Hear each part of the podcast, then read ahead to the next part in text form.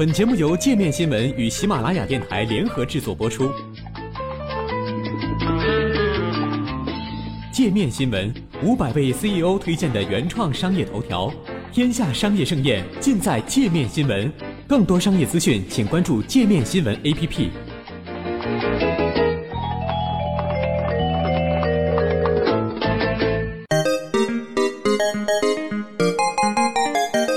欢迎收听界面新闻，我是主播刘贺佳。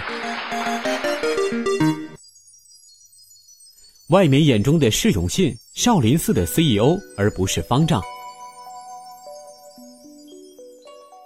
一直在国内舆论中备受争议的少林寺方丈释永信，最近又因为被人爆料财务问题和个人生活问题，而站在了风口浪尖。一些海外媒体也没有放过这样的名人轶事。而采访过释永信的外媒又是怎样看他的呢？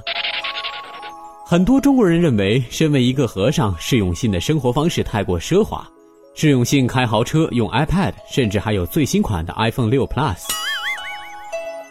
美国有线电视新闻网称，释永信在政治上很精明，而对待外国媒体也很友好。他经常被见到手里拿着 iPhone 自助出行，并与外国首脑和商界巨人会面。从英国女皇伊丽莎白二世到苹果公司 CEO 库克，不胜枚举。英国《每日电讯报》称，在他的领导下，少林寺已变成为一个主要的功夫品牌，但其积极的重商主义却与少林寺的佛教根基相左。而印度报业图拉斯称，释永信将少林寺过度商业化的做法颇受争议。他靠推广功夫秀来赚钱，并让少林寺向全球扩张。目前，少林寺已在海外建有超过四十处文化中心。分支机构登陆美国、英国和德国，而释永信也成为2010年成立于维也纳的少林欧洲联合会的主席。少林寺在国外拥有的商业项目包括在澳大利亚新南威尔士州一项价值2.97亿美元的开发计划。按计划，少林寺将在该州建一处配有功夫学院和高尔夫球场、拥有500张床位的综合型酒店。在今年早些时候，与澳大利亚签下一张三百万美元的支票，用于支付建立少林分支机构的部分款项后，释永信曾为自己辩护：中国人可以引进迪士尼，为什么外国就不能引进少林寺？文化走出去是件很体面的事儿。拥有 MBA 学历的释永信显然很有商业头脑。新闻周刊曾刊文称，自1999年接手少林寺以来，释永信已经把少林寺打造成了一个价值数十亿美元的品牌。基辛格和普京分别于2005年和2006年访问少林寺，而在2009年造访这处中国功夫发源地的 NBA 明星大鲨鱼奥尼尔，甚至在他的博客中写道：“我去过很多地方，但来到少林寺却让我流了泪。佛祖保佑。”新闻周刊的评论称，释永信同时跨立于中国很多一分为二的范畴的两个方面：神圣与世俗，现代与古代。站在中国对商业和宗教同时进行管控的这个交叉点上，他却成了在当代中国获得成功的一个人物典范。不过，在新闻周刊当时看来，这位方丈可能是唯一一位在英文报道中受到的待遇好过中文报道的中国非意见人士。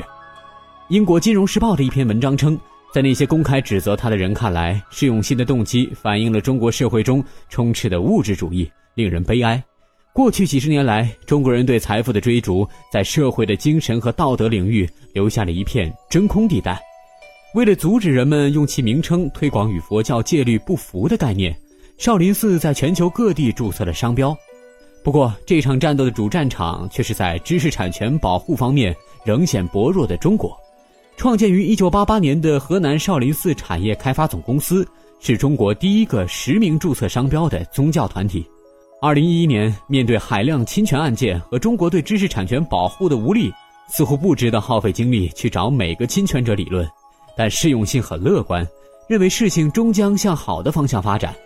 若付诸司法来保护我们的权益，就会花大量的时间与精力，结果却不一定事如人愿。他说：“中国人将来一旦与西方人一样有很强的法治观念，侵权行为自然就会停止。”听到这里，与释永信共进午餐的《金融时报》北京分社社长吉米欧震惊于这段话与那些经典的中国首席执行官说出的话是多么相似。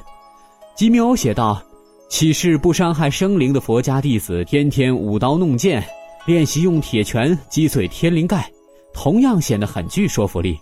对于释永信来说，暂时的利益交换，包括商业运作，似乎仅仅是悟道路上的必然分化而已。这位被中国媒体质疑、被中国网民攻击的少林寺方丈曾表示，不大喜欢接受媒体采访，因为他们很烦，总提一些无聊的问题。在被采访时，释永信更愿意讨论佛教。功夫的目的是为了建立和平。学了功夫后，你知道，它是关于防御的。首先是防御，然后才是进攻。不过，再次陷入舆论漩涡中的释永信，不知道会如何防御和进攻。